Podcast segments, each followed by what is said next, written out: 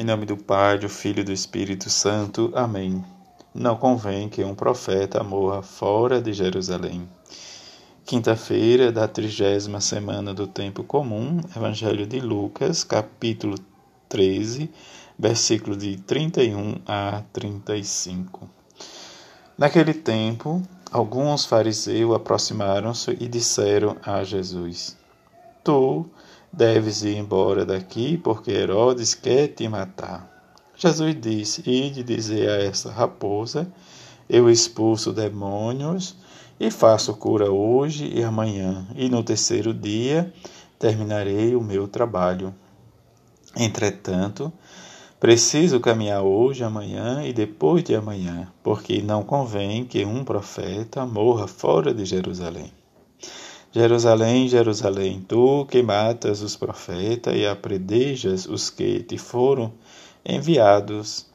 Quantas vezes eu quis reunir teus filhos como uma galinha reúne os pitinhos debaixo das asas. Mas tu não quisestes, eis que vossa casa ficará abandonada. Eu vos digo: não me vereis mas até que chegue o tempo em que vós mesmos direis: Bendito aquele que vem em nome do Senhor. Palavra da salvação, glória a vós, Senhor.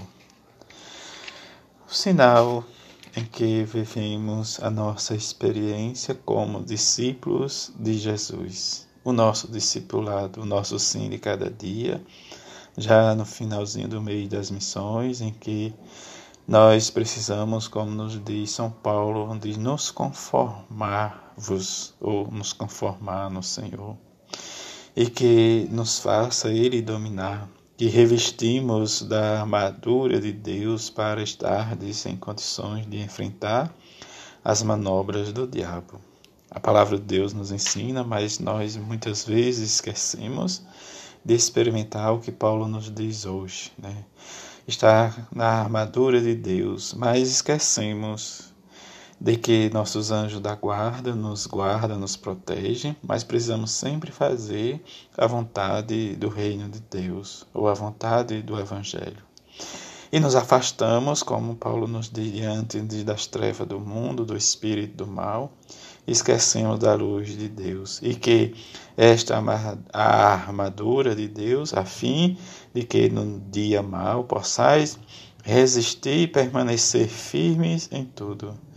E aí nós vivemos essa experiência talvez um pouco desolados ou triste em que nós esquecemos da experiência da igreja primitiva e Paulo vai nos dizendo cada vez mais que precisamos anunciar o Evangelho de Jesus e que precisamos calçar os nossos pés né, com prontidão para anunciar o Evangelho da paz. Mas como eu posso anunciar o Evangelho da paz se eu não estou em paz? Em que às vezes solidão, a solidão, o silêncio nos constitui esta prova para nós, em que Deus nos fala, como falou o profeta Elias, diante do silêncio, do murmúrio da brisa leve.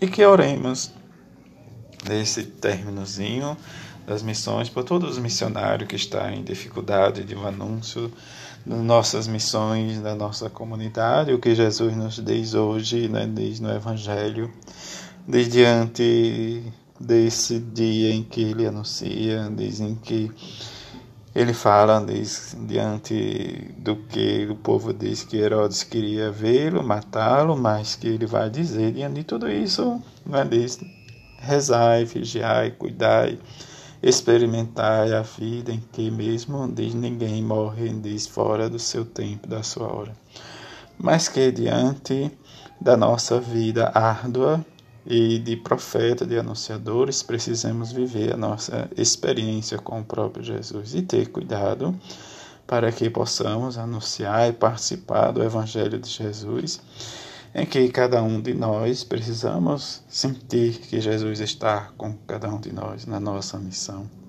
E como ele diz já nas últimas linhas, né, diz como ele diz que queria reunir diz, todos, né, diz os, os filhos de Jerusalém, que cada um se afastou da sua palavra, do, da sua vida, mas que ele queria juntar todos. Mas como o salmista nos diz, bendito seja o Senhor, meu rochedo. E diante do rochedo nós possamos experimentar sempre a nossa vida, o nosso amor para com o outro e compartilhar cada vez mais a nossa missão de anunciador do Evangelho. Que a bem-aventurada Virgem Maria e São José nos ajude cada vez mais a sermos, especialmente hoje em que nós rezamos pela necessidade da Igreja diante de Jesus Eucarístico, para que sejamos fortes e discernir realmente por meio da palavra de Jesus, o que nos leva à vida eterna, ao paraíso. Assim seja. Amém.